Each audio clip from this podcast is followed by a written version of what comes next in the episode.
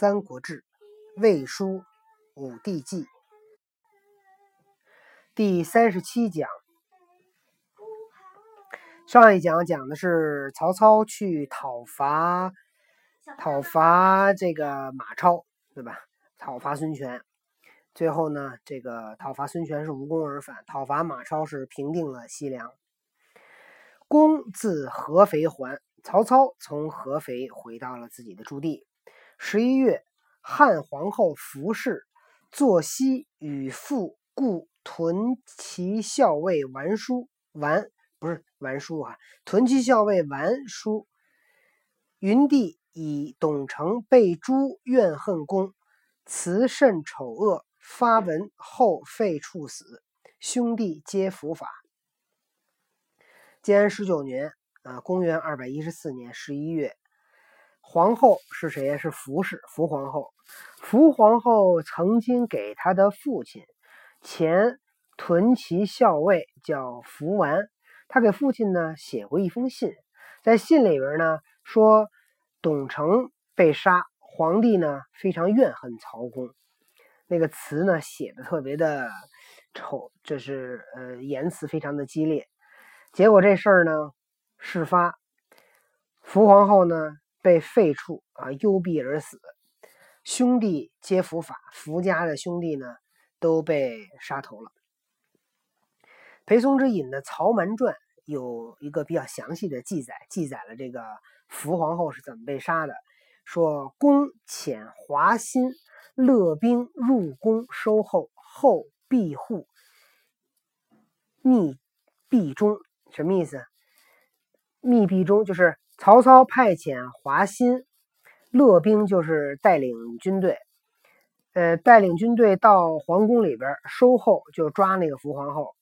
后闭户密闭中，皇后呢把那门一关，你猜皇后藏哪儿了？皇后藏在那个夹壁墙里边。就过去啊，古代好多这个大户人家，嗯，万怕万一碰到危险，那个没地儿藏，就在那个墙啊两层墙中间留这么一个空隙，这人藏在那个夹壁墙里边。结果呢，华歆可不管那个心。坏户发壁，千后出。华歆把这个门也给踹坏了，把这墙也给砸了，把这皇后这墙里给提了出来了。千后出，你听听。帝时雨，御史大夫吃律坐后被发图发喜显过，直帝守曰：“不能复相活邪？”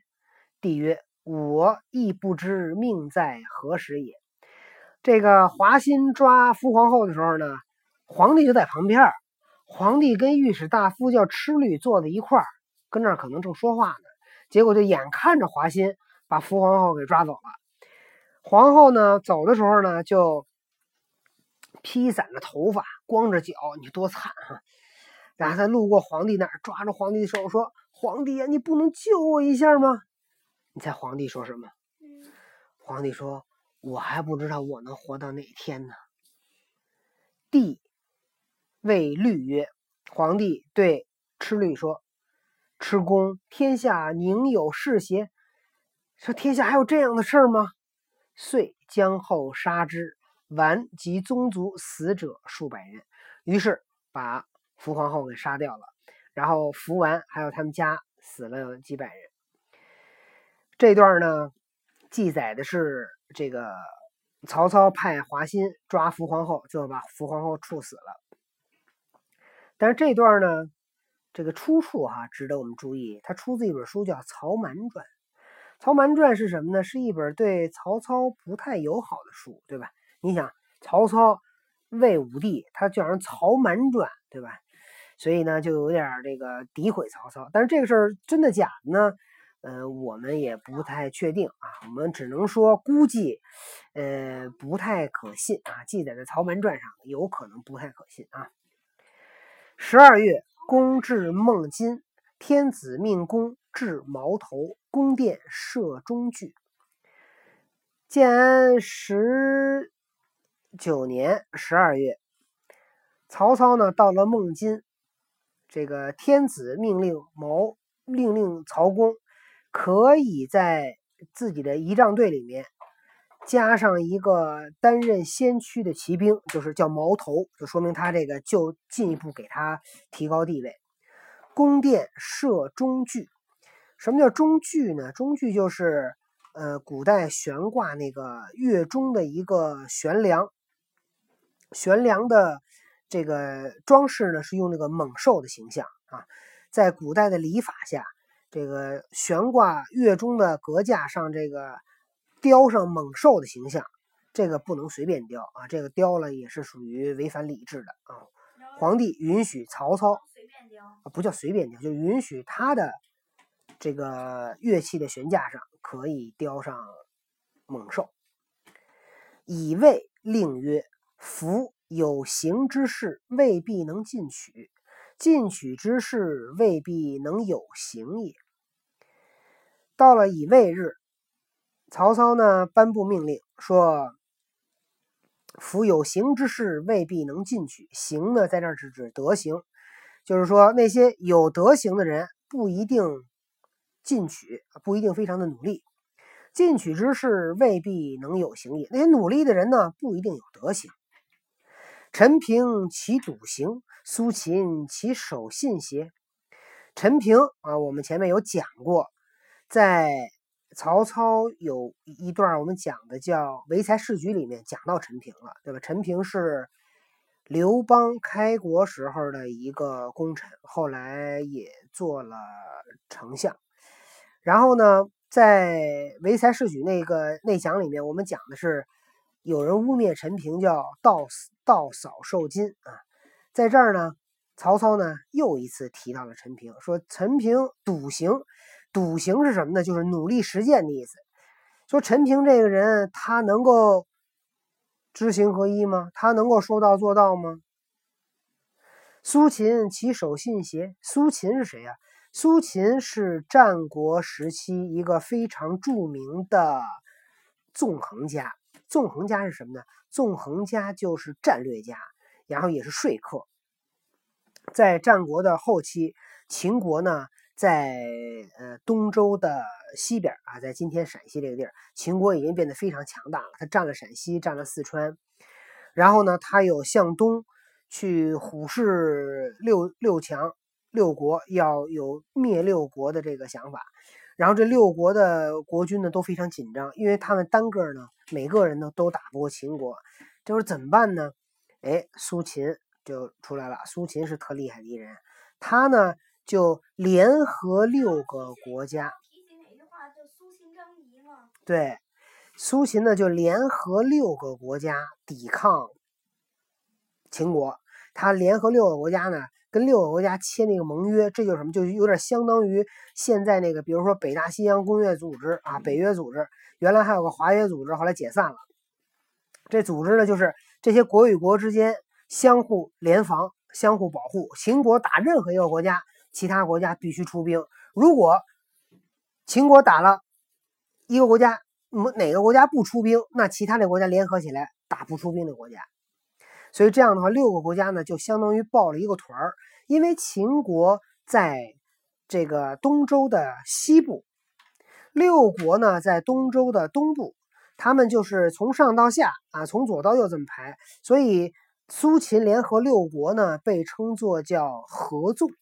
合纵就是六个国家竖着，对吧？按在地图上看，竖着联合起来，这叫合纵。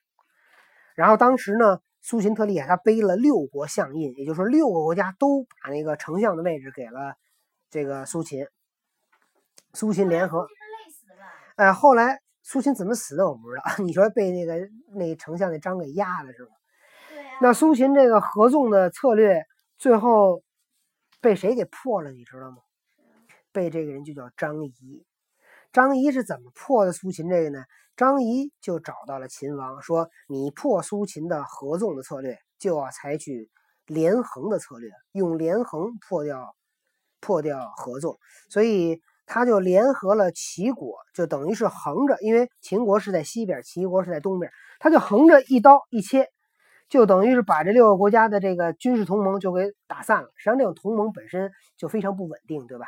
你像那个十八路诸侯讨董卓那十八个诸侯呢？为什么打不过董卓一个人啊？对吧？十八个人不团结，所以这六个国家，你别看六个也很难团结起来，所以就等于是张仪打败了苏秦。但是张仪跟苏秦，你猜这俩人是什么关系？这俩人是师兄弟。他们的老师是谁呢？他们的老师是中国在兵法上非常有名的一个人，叫鬼谷子。这个人是一个特哦，不知道。嗨，然后鬼谷子的两个学生，一个叫苏秦，一个叫张仪，一个背了六国相印，采取合纵的策略抵抗秦国；一个呢，呃，采取连横的策略击碎了苏秦的合纵。啊，这就是苏秦。知道这件事后不生气吗生气啊！但是问题是，苏秦知道他那个打不过张仪，因为张仪学习比他好，你知道吗？他也没办法。然后呢，这个苏秦，嗯，对。而陈平定汉业，苏秦继若燕。陈平帮助刘邦打下了江山，苏秦帮助弱小的燕国。这里边有一个故事，有一个什么故事呢？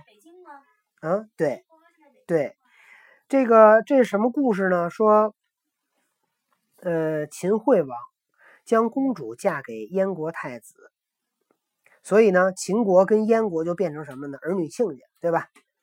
这个燕国的太子就是秦惠王的女婿，秦惠王的女儿就是燕国那个国王的那个儿媳妇。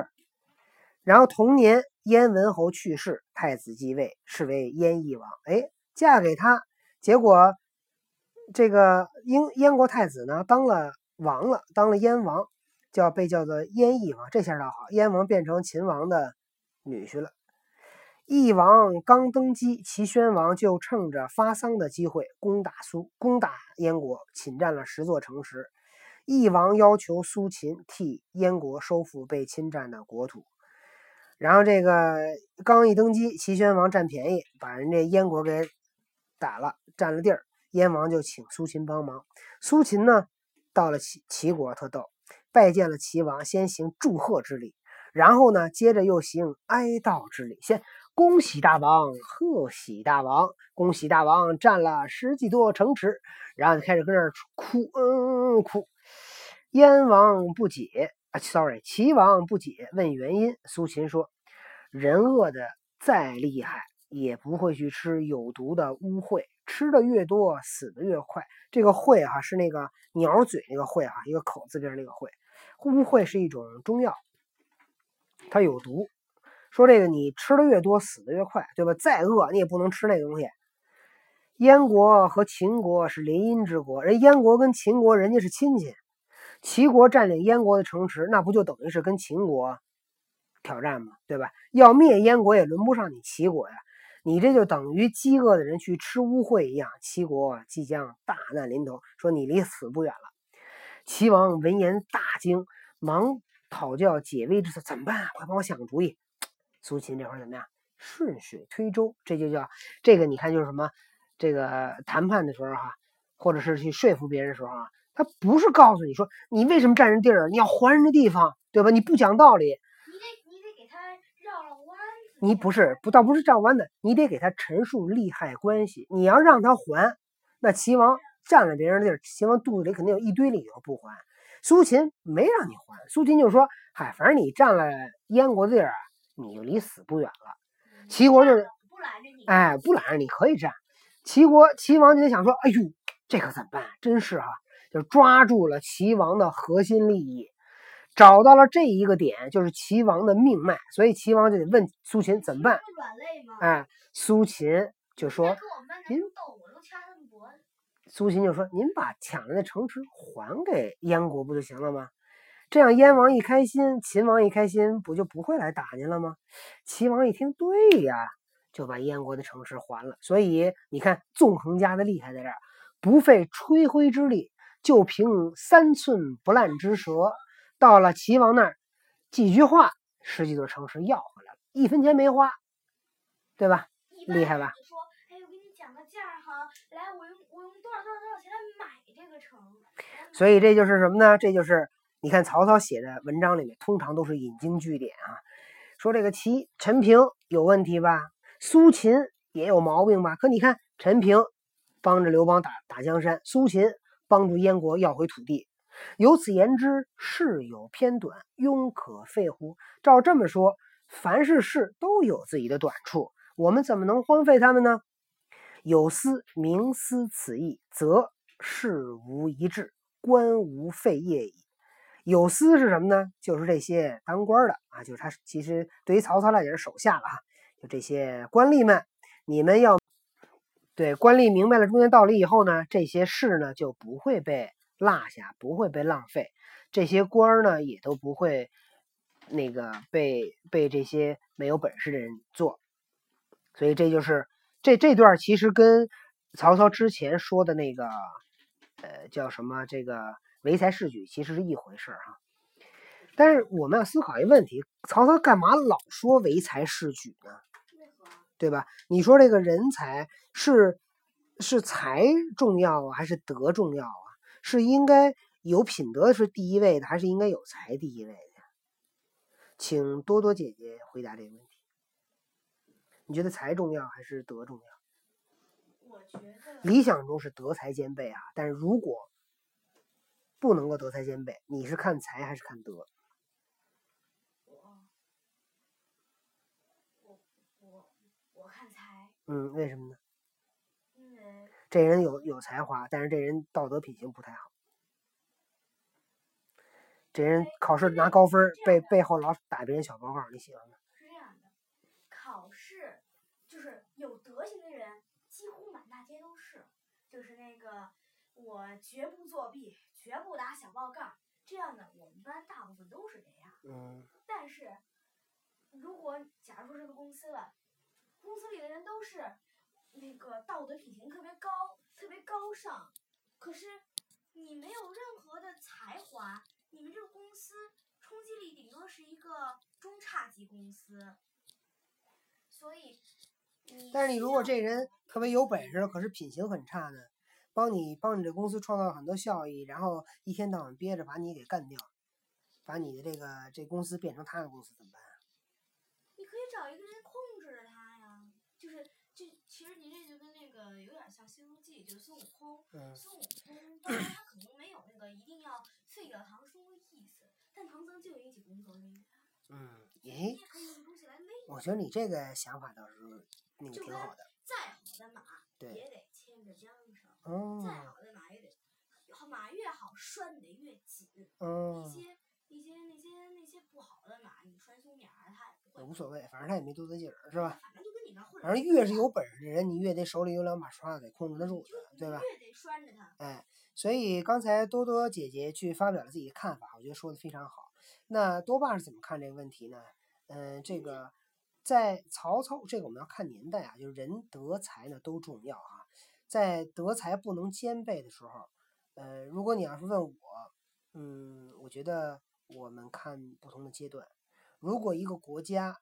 一个公司在创业阶段，在早期，你还什么都没有的时候，对了，才很重要，对吧？三国就是唐朝初期找的是姚崇，嗯，有才，形成纲领。嗯，中期就找到宋景，道德品行特别高的，嗯，哎，非常好。跟着姚崇的政治纲领。呵，这个故事讲得好，就是你这个。在你还什么都没有的时候，你讲道德没有什么意思，对吧？你也不能当苦行僧，你也不能当那个那个柏拉图似的，对吧？净一天到晚跟那现想，那没用。但是治世，那一个安定的环境，那什么更重要啊？对吧？这国家已经很强大了，国家已经很繁荣了，那就需要有道德的人，对吧？尽管这个人呢稍微有一点庸庸才，但是呢，至少他不会毁你呀，他不会把你江山断送了呀。哎，那个人倒是有本事，老一天到晚憋着给你皇帝干掉，怎么办？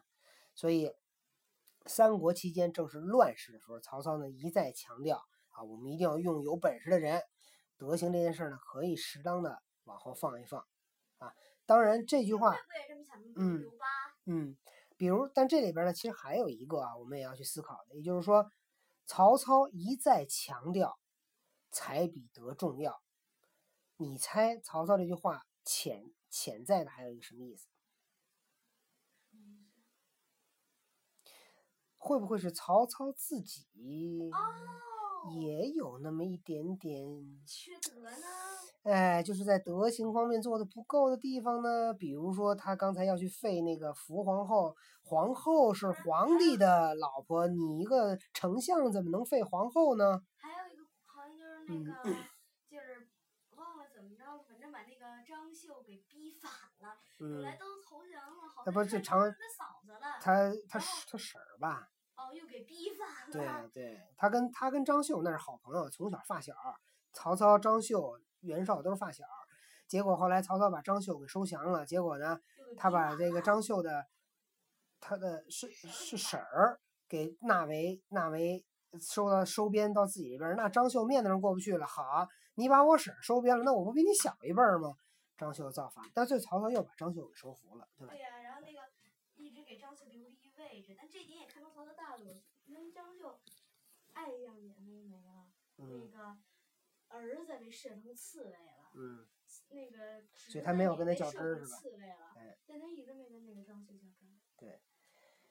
呃，又曰啊，曹操这个命令里还讲说：“服刑，百姓之命也；而军中典狱者，或非其人，而任以三军死生之事，吾甚惧之。”说刑法关系到百姓的生命，军中典狱，典就是那个叫主持哈，主持刑法的人，如果这个人不合格，那就等于是我们把三军的将士的生死都放在一个不合格的人手上。